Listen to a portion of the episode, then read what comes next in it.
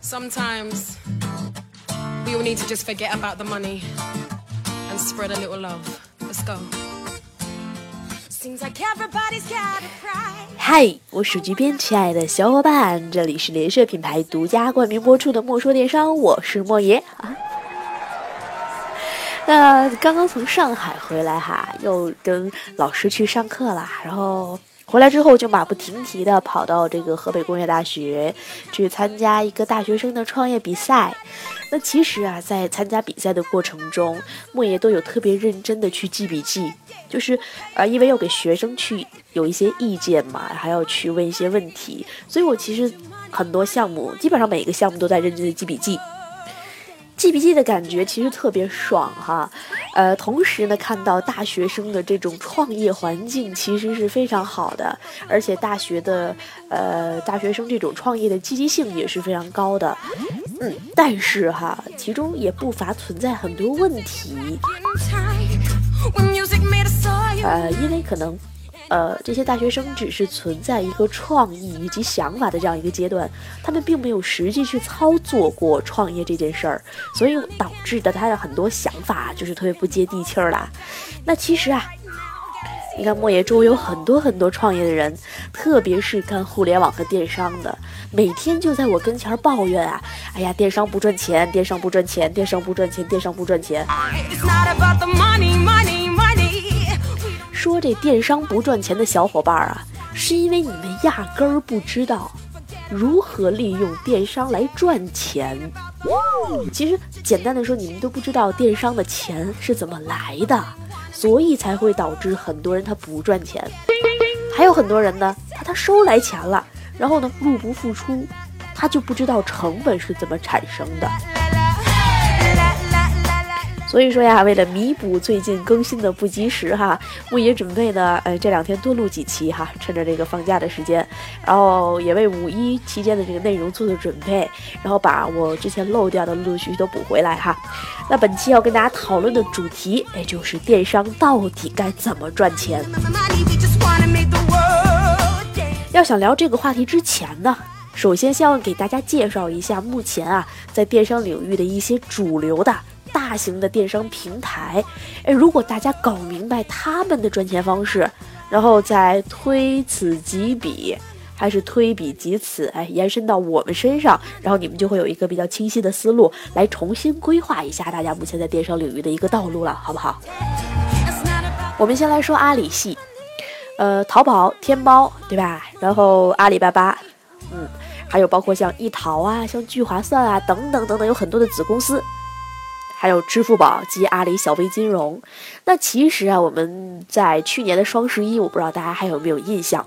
当双十一结束之后啊，大家就开始讨论什么呀？说去年双十一的一个销售额是五百三十多个亿，说哎呦，这马云一天就把五百三十多个亿装自己兜里了，是不是？其实啊。这五百三十多个亿，大家呃简单的算一下，就会认为天猫你看卖了这么多，然后它的扣点我们按平均百分之四来计算，然后去年大部分还是以百分之五为主，今年我今天白天有看到很多类目在一五年的时候是有下调的，五百多亿的百分之四是多少啊？就是二十多亿，是吧？所以很多人就说，你看人天猫这买卖做的，哎呀，什么保证金啊，什么技术服务年费啊，这一天可不老少收钱的。当然了，这其实只是天猫的一种盈利方式，但是阿里其实上它的核心，我们说的是平台网站这一端，我我们先不谈呃支付宝跟小微金融哈，其实阿里整套的这样的一个电商平台，它的。商业模式以及可以这么说，它的核心其实是一家广告公司。哎，你们想一下，是不是这样的道理？呃，虽然我们在天猫上啊，它是有一定的扣点的，但是你想，淘宝网这边大量的一个销售，它其实是没有太多的扣点的，基本上是没有，对吧？呃，所以它靠什么盈利呢？因为我们也知道，天猫其实是在后期才才去以淘宝商城这样一个形式出现的，对吧？所以说，阿里无论是它的直通车广告投放，还是说钻展，还是像一些呃硬广，对吧？或者是早期的一些呃 CPT 的广告，就是按照一个呃每日或者是每一个周期性阶段来付费的这样一个广告形式哈，这些都是来去做什么？去把我们的产品展现到用户面前。所以说啊。在全淘宝十几亿的产品，以及哈我们全淘宝八百多万的卖家这样一个基数中，我们要想把自己的产品和我的店铺展现到别人面前，我必须要投放广告。所以阿里平台类电商这一部分，其实它的核心是一个广告公司，还有我们这些付费的活动。其实我为什么会付费？我也相当于是把我的产品以一个广告费的形式啊，通过活动展现在给商家面前，呃，展现给买家面前，对吧？还有很多人做九块九包邮，九块九包邮，大家想一想，是不是相当于我自己亏钱去做活动？我远期是为了打造爆款，但是早期我亏钱做活动，对买家有益，是不是对整个淘宝网的平台它是一个推广作用？所以其实天猫啊，每年的一点点扣点，只是阿里系很少的一部分收入哈。你们想一下，你们究竟是每年在天猫上卖的钱扣的点多，还是你投放的直通车，然后给这个钻展，包括如意淘的一个佣金这方面的一个付费多？大家一算就会明白，对不对？那阿里小微金融跟支付宝，我们先稍等会儿再说。那说完了淘系，我们还有一个主流的电商平台，就是东哥那边，对吧？东哥跟奶茶呀，最近打的是非常火热。其实啊，我特地悄悄的问过京东的朋友，呃，其实京东内部的一个战略布局就是以奶茶妹妹为切入，然后来节省京东的一些公关及广告费用。那京东它是靠什么盈利的？你们知道吗？那其实我们有在做京东的商家，哎，无论呃大部分是京东自营哈。那京东开店的那些商家呢，好多人在京东上开店哈，跟我说，你看京东就是比天猫好。我在京东上开店吧，我从来没在京东上投过广告费，到最后呢，我在时不时的一些网站，哎，还能看到我们自己的广告，全部是京东花钱为我投放的，就觉得京东非常爽，是吧？然后我还有一个客户是卖纸制品的。呃，纸制品行业的基本上是老大级的这样一个品牌了，他们就说啊，你看这个京东啊就不喜欢做快消品啊，像我们这个品牌啊，我们在苏宁上一一个月的销售额是多少多少多少，然后我们在天猫旗舰店是多少多少，我们在天猫超市是多少多少，哎，唯独就是京东特别不待见这种快消品品类。其实这个就是京东的一个战略，因为京东它的核心其实是一个金融公司。为什么我们刚刚说把支付宝跟阿里小微金融先先稍微等一下再说哈？其实就是跟京东一样，它的本质是一家金融公司。为什么这么说？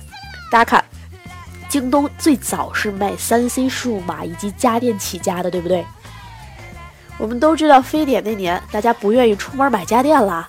所以说呢，京东就在那个时机应运而生，是吧？直到现在哈，京东其实还是非常热衷于去买数码和家电，为什么？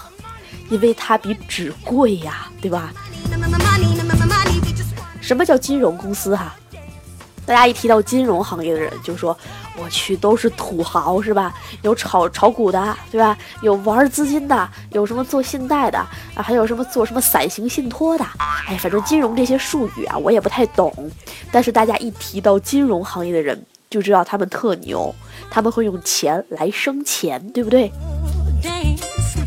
简单的说，大家你想想一下哈，京东最喜欢卖什么？三 C 数码，对吧？一部苹果，比如说啊，京东的进货价格是四千八百五十，那很有可能京东还卖四千八百五。这就是为什么京东会做到全网最低价，他甚至会去自贴物流。这是京东的一个内部的小二告诉我的这件事情。为什么会自贴物流？因为三 C 数码它给京东带来的一个现金流是非常大的。我记得大概在前年哈，莫言去参加这个拍代年会。就提到了京东去年一年就是亏损了二十六个亿，为什么会亏损？哎，因为产品差价不赚钱，对吧？然后呢，差价不赚钱完了之后，还有很多人员成本，还有什么服务器成本，哎，七七八八的广告投放。但是大家知不知道京东那一年的销售额是多少？京东那年的销售额是三百亿。然后在当时的拍店年会的后半部分啊，就有一个金融专场，就有一个搞呃金融的老师哈前辈上去就说了，虽然我们看到账面上京东是亏损了二十六个亿，但是京东三百亿全年的销售额就意味着，如果我可以把账期滚动调整成一年的话。也就是说，每一年在我京东的资金池上会沉淀三百亿的资金。按照最低的一个金融信托的收入，我做到百分之十收益的话，其实京东光靠资金它的一个收益就是三十亿。所以换句话说，即便京东面上亏损了二十六个亿，它还是可以通过它资金沉淀来获得四个亿的利润。所以说，京东喜欢卖手机、卖数码，因为呃，现在智能手机更新换代，呃，更新换代非常快，同时又贵，对吧？然后京东就是靠这种方式来沉淀自己的资金的。包括我们支付宝、阿里小微金融，它就是把买家与卖家之间的账期，包括我们放在余额宝里的钱，合理的利用好，来通过自己的资金池，然后让钱来生钱。这个就是我们一个大型电商平台的第二种盈利的方式，就是金融类型的，对吧？还有一类的电商网站啊，比如说像唯品会，它就是一个比较有代表性的啊。当然还有其他像这这类型的，比如说什么聚美优品啊啊，什么乐蜂网啊呃等等吧，就是这样的以品牌特卖为主要形式的，就是一个非常简单的方式，它就是产品差价。说到这儿啊，要多说两句。为什么这个唯品会它能够做品牌特卖？你们知道吗？就是因为唯品会它其实的一个货源呢是呃其实是相对不稳定的。它最早成立的时候就有一部分的买手团队，也就是说它可能在国外某些网站打折，或者是这个品牌有库存产生的时候，它集中的拿过来一批货，然后这个时候因为它货源不是很稳定。但是它能够有一个非常大的价格优势，它就可以来做品牌特卖这件事情了。所以说这种方式非常简单，就是电子商务盈利的第三种方式——产品差价。那第四种方式呢？其实啊，在说第四种方式之前啊，先给大家讲一段我的经历吧。就是前段时间我不是经常会海淘嘛，对吧？我还特地做过一期海淘的教程，哎，如果有对海淘感兴趣的小伙伴，可以听那一期的节目哈，叫做啊你所知道的海淘教程啊，也是莫说电商的节目。然后当我海淘越淘越欢乐的时候啊，我就发现家里原来吃的保健品都没了。我家原来的保健品呢，大部分都是美国买的一个 GNC，就是健安喜这个牌子哈。然后我是在一家淘宝代购的商家那边买的，后来呢就听说呀，很多的这个淘宝代购它的一个口碑不好，比如说很多宝妈妈们去买奶粉啊，为什么说呃国内代购的这样一个商家的价格比自己在国外买还要便宜？最后得到的一个问题的答案就是说呀，呃，因为这个不是减重啦，就是货品本身质量有问题。所以啊，我就突然间想起来，我经常买保健品的那一家啦。然后我就把我需要的产品呢列了一个清单哈，放在了美亚里面去找寻一下。然后呢，又在他家去对比了一下。哎，我神奇的发现，原来他家的售价呀，跟美国的海淘网站相比，要么一样，要么还稍微便宜一点儿。于是我就去问卖家嘛，哎，我说为什么你们比美亚卖的还要便宜啊？然后你还有运费，对不对？你可能还会被海关扣税，对吧？然后他就告诉我哈，他说我们的售价就是美国官方的统一售价。那我其实不是通过美亚来拿货的，我们其实是有渠道。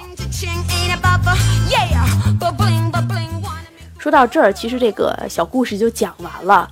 然后，呃，我后来买过很多刀具和锅具的时候，就是炊具、锅碗瓢盆的，是吧？在德国买的。然后我就有一个朋友，他能够拿到双立人品牌的刀具，德国售价的六折，直接找到渠道商。这个其实就是我要说的电子商务领域的第四种赚钱方式，就是信息不对称和渠道差价以及信息流为大家产生的这样的一个利润。解释一下，就是你有的货别人没有，你有的渠道别人不知道，它跟产品差价还不太一样。为什么这么说哈？大家想一下，我们国内目前有很多海淘网站，对吧？产品差价是什么意思？是说这些海淘网站，哎，我这个锅可能是一百块钱进货，然后我卖给买家可能是一百五十块钱，对吧？但是渠道叫什么呀？叫这个锅，我本身是八十块钱进货，我以一百块钱的价格批给海淘网站。那我是做了一个 to B 的工作，就是 B to B，对不对？相当于小额批发也好，大宗批发也好，分销也好，渠道商也好，大家可以用任何的修饰方法，任何你理解的方式来修饰，但是最终就是一个渠道不对称以及信息不对称的这样的一个方式来盈利。好了，说到这儿呢，我们会发现莫言一共说了四种。目前比较主流的电商平台，它的一个赚钱方式，像阿里，它核心是广告；然后京东是一个金融公司，唯品会、特卖这样的一些网站，它是靠产品差价啊。我们给很多的海淘网站供货，或者是我做 B to B，它是靠的是一个信息不对称以及渠道差价。那说完这四个之后，很多小卖家就会问莫爷，那这跟我有什么关系？莫爷，你又说了十五分钟废话，是不是？其实这段话呀，是不是废话，要看你们有没有听进去，你们有没有从一个呃，从某个角度去思考和理解哈。因为我会发现很多人做电商赔钱，无非就是两个原因：第一个，他根本就不知道电商怎么赚钱；第二个，他根本就不会控制成本。我们今天先说赚钱的事儿，成本我们后边再说哈。好了，下面要跟小卖家说咱们怎么赚钱的事儿了。那我记得有一期呀，呃，天津卫视有个节目叫《非你莫属》，当时有一个选手呢介绍自己在网络营销领域多牛多牛，然后评委就给他提了一个问题，告诉他，哎，你来给我解释一下什么叫羊毛出在猪身上。其实这个是互联网领域，呃，怎么说非常流行的一句话，就是我们经常说互联网免费免费免费免费，那所有的免费的。产品，我们怎么来解释羊毛出在猪身上，让狗来买单这件事儿呢？就是它只有三种盈利方式。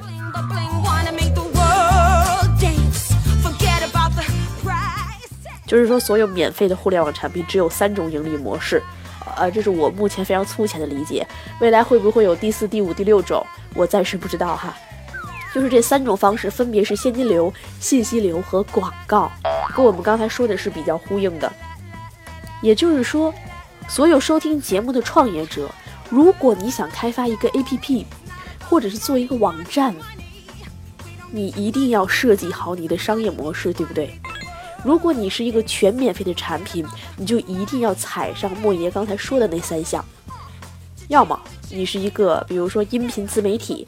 或者是说啊，一个音频门户也好，视频门户也好，它靠非常强大的一个内容来支撑每天的活跃用户数，我们就叫日均活跃用户，对不对？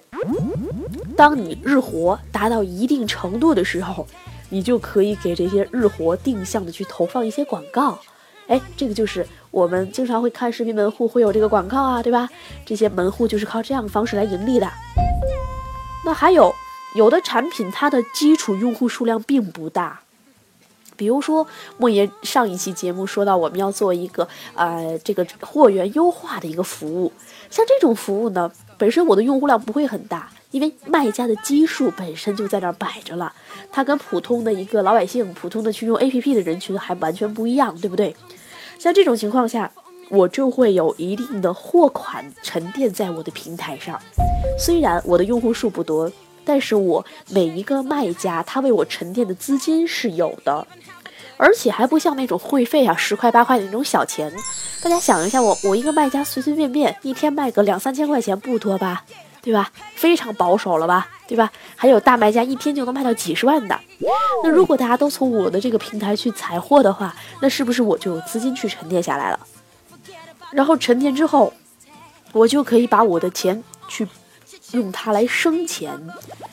其实我们余额宝各种宝类的产品也是这样的，咱大家把零钱存到了这些互联网产品上，然后呢，人家银行也好，基金也好，拿着咱们的钱跑外面放贷款去，或者是跑外面去去去，反正用商业的这样的一些收益，然后这个钱人家给咱点好处，人家赚差价，然后人家给咱点好处，人家赚差价，哎，这不就是现金流吗？对吧？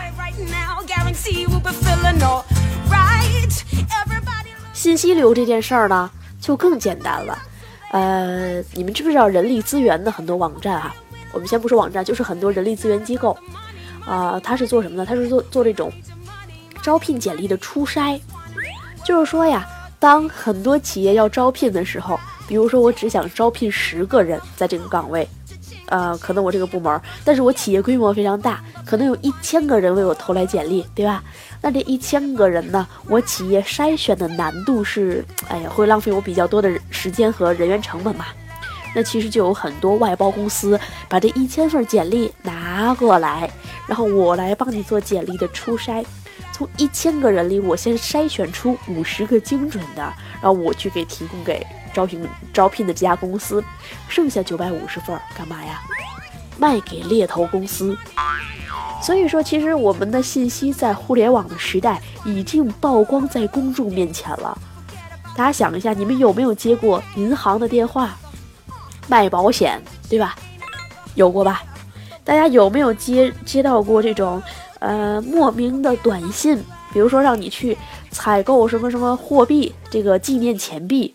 对吧？或者是澳门某某某赌场，然后邀请你在线就可以参加这样的一个赌博游游乐的活动。其实，我们的信息早就被卖了很多很多次了。前段时间我还接了一个交通银行的电话，说是要给我邮寄什么一个免费的产品，呃，上来就跟我核对，邮寄到你单位的地址，天津市某某某区某某某路，对不对？跟我核对的个人信息非常准确，那最后呢，我上网查了一下，类似这样寄这种电视棒的这样的一个呃骗子电话吧，交通银行有，平安银行有，什么苏宁售后有，然后我就特地打电话向银行求证，银行告诉我，很有可能是他在给我发卡的时候，我的那个信封上有我公司的地址和我的卡号。大家想一下，如果这件事情是偶然的，我可以相信银行，对不对？但是，恰恰百度上有这么多人上当受骗过，那就一定有人把我们的银行和信用卡信息去泄露。所以说，做电子商务以及网络 APP 的这样的一些创业者，你们的项目如果想做免费，有没有我说的现金流、信息流以及广告三种方式？那天猫和淘宝店的小卖家，你们有没有渠道价格优势？或者是渠道的信息不对称，只有这样，你才能把你的产品差价做到最大化，才能跟别人有所竞争。我们最近不是有帮助计划嘛，对吧？我们接触了很多小卖家，发现小卖家的毛利点简直是太可怜了。有的小卖家卖一件衣服才赚二十块钱，还不算运费，然后他买两件还包邮。然后你想。每一个卖家，就算买每一个买家，就算买到两件儿，他才赚三十块钱。你们有没有算过这个账哈？我们花多少钱才能引进一个真实的买家，就真实的流量？咱先别说他买不买，最少也得一块五毛钱吧。目前一个直通车的一个收入，对不对？那行，一块五毛钱，如果你的转化率是百分之三的话，也就是每一百个人。我要花一百五十块钱才有三个人最终购买，对吧？那也就是说，一百五十块钱我花出去，最终我只能赚回来九十块钱。按照一那个一个人赚三十块钱这样来说，你们想想，你们能不亏钱吗？对吧？所以说你根本就没有核算好自己的一个成本啊！这还不算你发货包装的成本，不算你物流的成本，你得有人给你干淘宝店吧？还不算我们的人员成本，对吧？一切一切的成本都没算，我们就赔了六十块钱。你们想想，你们做天猫、做淘宝能赚钱吗？照这样做，其实帮主计划另外一个项目哈，稍稍打一句广告，就是为。一些中小卖家来优化货源，而且我们马上就要启动了，因为系统已经调试好了。未来我们的系统会非常方便的抓取你的店铺的订单信息。当你有订单的时候，只要你有预付款放在我们的平台上，就可以帮助你非常便捷的完成一件代发。同时，我们的优势在于我没有中间任何的渠道商，完全从品牌商直接供货。这就让小卖家的一个利益进行了最大化，也就是说，原来你的衣服一件赚十块、二十块的，我现在能让你一件赚到五十到八十块钱。你们觉得厉不厉害？所以说，后续关注帮主计划吧。呃，公司微信 t y z x 零二二就是天翼智讯的拼音字头零二二。关注之后呢，我们后续会把系统以及网址和二维码推送给大家。提到二维码，其实很多人反映公司微信的二维码后台看不到，是吧？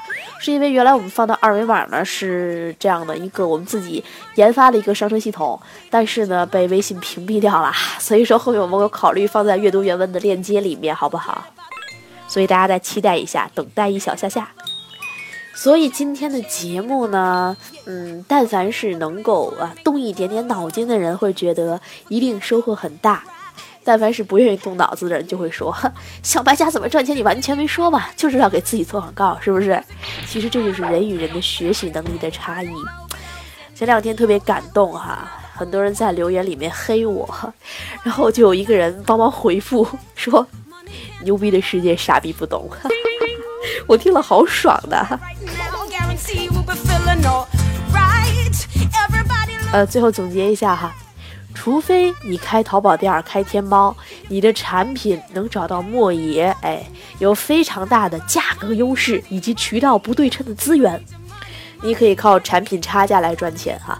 除此以外，你们一定要在我说的那三个方面——信息流、现金流和广告这三个方面来动一动脑筋，不要说你的淘宝店铺玩不起信息流。不要说你的天猫店铺玩不起现金流哈，那只能说你现在的现金还不够大。呃，你们知不知道？呃，像逻辑思维也好像醉鹅红酒日常这样的一些视频自媒体人，哎，他们的盈利模式其实就跟现金流差不多。呃，大部分这样的视频自媒体或者是一个公众微信品牌的话，他就会先收我们的预付款，对不对？要么收会费。然后带领这些会员提供体验一些超值的服务，要么就是说我一次性收你半年的货款，然后我有一个主题，每在半年每每周或者每个月，我给你邮寄一个产品，然后让你。没有期待，一切都是惊喜，然后每一次都有一个惊喜的感觉。你像醉鹅娘、醉鹅红酒日常就是这样的，呃，每月两百块钱的一瓶红酒，然后你可以选择红葡萄酒加白葡萄酒，一次性订购全年就是四千八百块钱。这样一一预售，现金流不就有了吗？是不是？所以说节目的最后呢，希望这样的一个小例子能给一些中小卖家予以启发。就是说，你们可以合理的利用淘宝众筹和预售，或者是京东的一些呃预售的方式，或者是众筹网啊，像这样的一些方式，先把钱收进来，或者是说，我们有大量的我的店铺的粉丝及老客户，我也可以通过周期性为他们寄送东西，先把钱收过来。只要是在我们现在现有的商业模式上有一点的创新，你就会发现，其实电商一点都不难。